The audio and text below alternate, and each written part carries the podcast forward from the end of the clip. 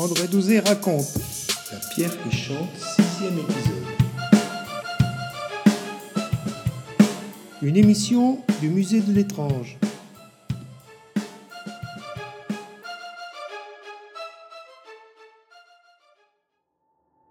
Une quarantaine d'années, j'avais, j'avais un ami d'enfance, Raymond Gros. Euh, on en reparlera. C'était, ça a été quelqu'un d'extraordinaire et qui savait beaucoup de choses sur le Pilat. Euh, je pense que c'est ce qu'on pourrait appeler un maître. Bien. C'est lui qui a été à l'origine euh, de l'association de sauvegarde de Sainte-Croix. C'est lui qui a mis en route l'idée qu'il y avait à Sainte-Croix un passé intéressant, on va dire simplement touristique dans un premier temps. C'est simple et ça plaît à tout le monde. Et alors, Raymond Gros avait réussi à faire venir des scouts euh, de Saint-Chamond pour nettoyer la chapelle de Jurieux. Elle était vraiment très poussiéreuse à cette époque-là. Il y avait un office par an, et c'était tout, pour qu'elle ne soit pas déchristianisée. Euh, donc euh, il y avait une messe par an, je crois que c'était pour le 15 août, et voilà, on disait la messe à Jurieux, et voilà. Mais il faut, il, faut, il faut balayer, il faut dépoussiérer, il faut nettoyer. Il y a des bancs pourris. Les gens vont, finissent par s'asseoir et passer à travers et se retrouvent le cul par terre en plein office. Il faut, euh, donc il faut, il faut brûler tout ça. Et puis après, on verra euh, faire une quête. Bon, peu importe, il faut remettre en état. Alors, les scouts avaient dit Ouais, mais c'est qu'il y a du boulot et puis euh, il n'y a pas d'eau vraiment. Oh, mais c'est pas grave. Donc, les pompiers de Rive de G étaient montés avec un motopompe et puis une citerne, une petite citerne sur deux roues que j'avais remplie au barrage de cousons pour monter de l'eau là-haut pour nettoyer la chapelle avec la lance à incendie extérieure. Et les scouts avaient nettoyé le, sol qui était en dalle. Et alors les pompiers avaient mis la lance en puissance douce, mais ils avaient d'abord envoyé un peu d'eau pour que les scouts, avec des, grands balais brosses, puissent bien nettoyer. Et puis après, avec des serpillères, tout remonter. Euh, et puis faire une... On est en plein été laisser les portes ouvertes 3 ou 4 jours pour que la, chapelle soit propre. Alors on envoie de l'eau et puis on arrête la lance. Donc il y a, allez, un centimètre d'eau dans toute la chapelle et les scouts avec euh, de, la lessive 5 marques de, de, nettoyer par terre. La lessive 5 marques, c'est mieux que bonus quand on est dans une chapelle. Hein voilà. Donc euh, il nettoie et puis il nettoie, mais c'est de la lessive quand même. Et on s'aperçoit qu'à un endroit, une pierre bulle. Elle renvoie quelques petites bulles d'air. Raymond, qui a oublié d'être en la circonstance, s'il y a des bulles, c'est qu'il y a un trou. Et l'air remonte. Aussitôt dit, aussitôt fait. Euh, des démons de pneus, des baramines, on a levé la dalle.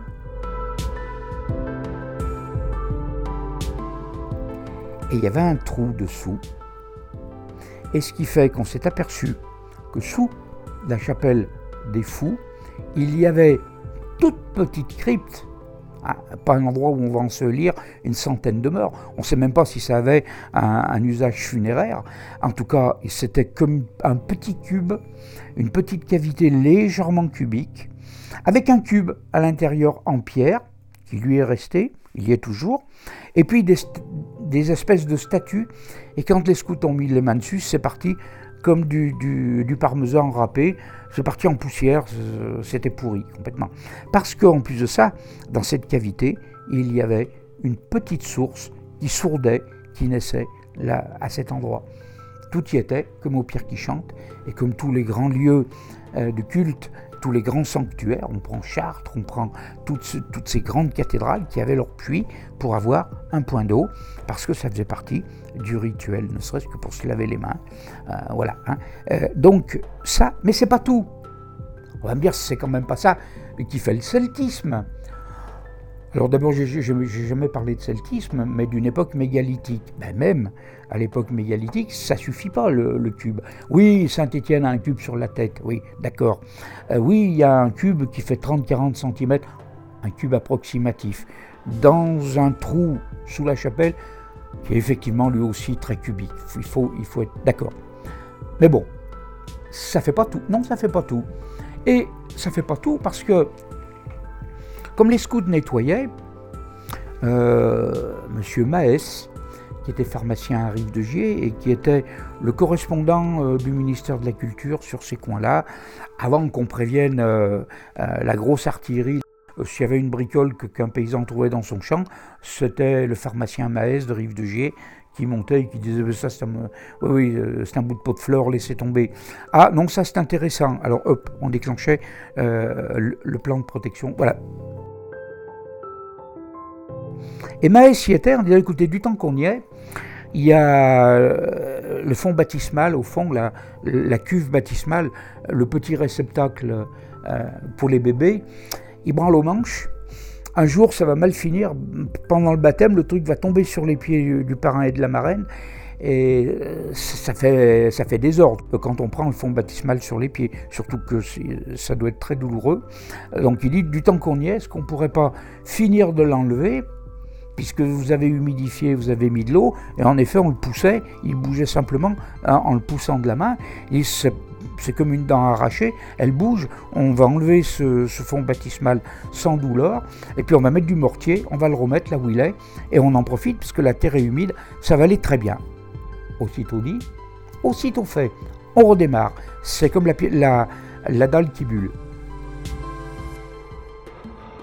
Et on lève, on finit par arracher le fond baptismal. Oh, il est venu d'un coup, mais quand même, il était enfoncé d'une trentaine de centimètres euh, entre les dalles. Et en l'enlevant, oui, bon, ben maintenant, il faut faire le place nette pour qu'on puisse descendre euh, des cailloux, euh, du sable. On va faire un mortier et on va renfiler le pied du fond baptismal. Et on creuse. Et là, un squelette. Bah oui, un squelette dans le sous-sol d'une église, surtout romane, toutes les églises romanes ont des squelettes.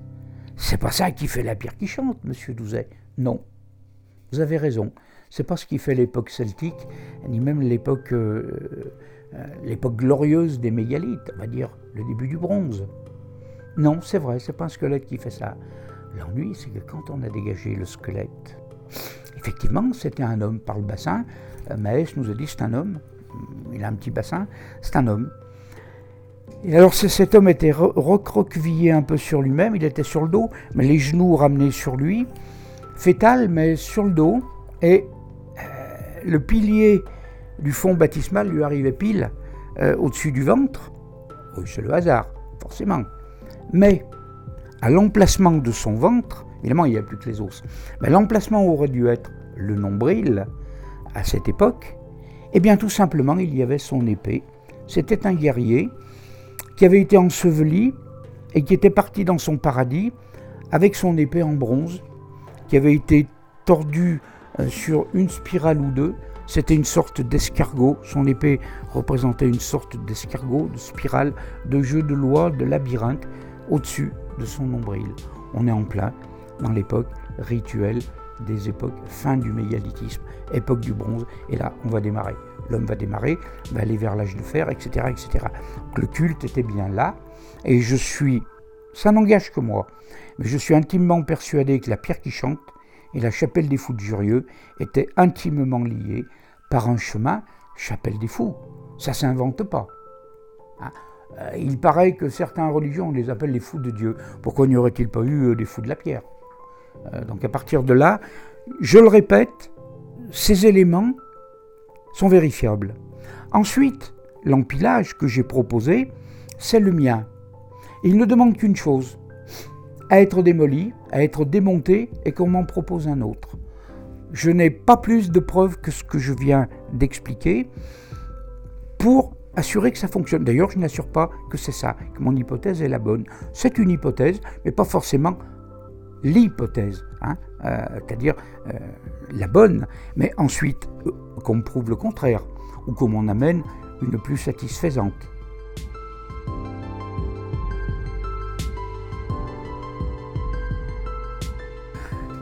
Alors pour en finir avec ce, squelette, effectivement, il y avait M. Maès, pharmacien de Rive-de-Gier, et puis il y avait forcément quelqu'un de la mairie, et puis Raymond Gros.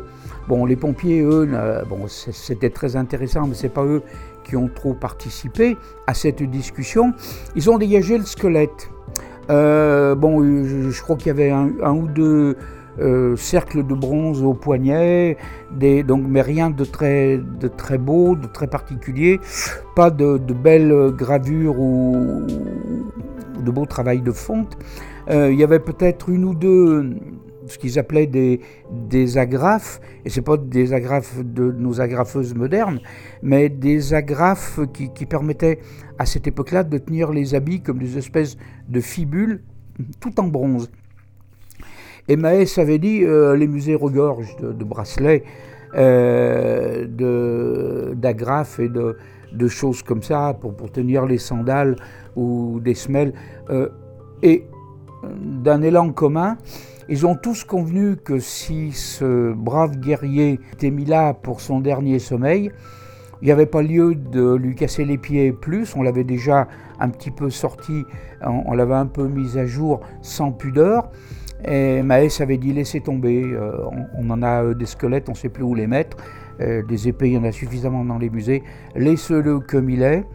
On va le recouvrir de sable, on va mettre quelques morceaux de grillage rouge au-dessus pour que s'il y a des travaux, on prenne soin de ne pas y aller à grands coups de pioche et de pelle pour, euh, voir peut-être par la suite ce qu'il en est de ce personnage. Et avant que soit recellé le pied euh, du fond baptismal, euh, du sable blanc a été remis dessus, des bouts de grillage peints en rouge, euh, et puis, eh bien, ma foi, tout simplement, euh, d'un commun accord, y compris monsieur le curé qui était venu voir ça, il a été convenu de laisser cet homme euh, continuer son sommeil sous le fond baptismal et en espérant que les nouveau-nés qui, venaient se faire baptiser ici puissent récupérer et une partie de l'énergie de la chapelle de Jurieux et une partie de la force et de l'esprit de, ce guerrier qui était toujours dessous. Qu'aujourd'hui, il y a toujours un gardien permanent sous l'église de Jurieux, dite chapelle des Fous, au-dessus de Sainte-Croix.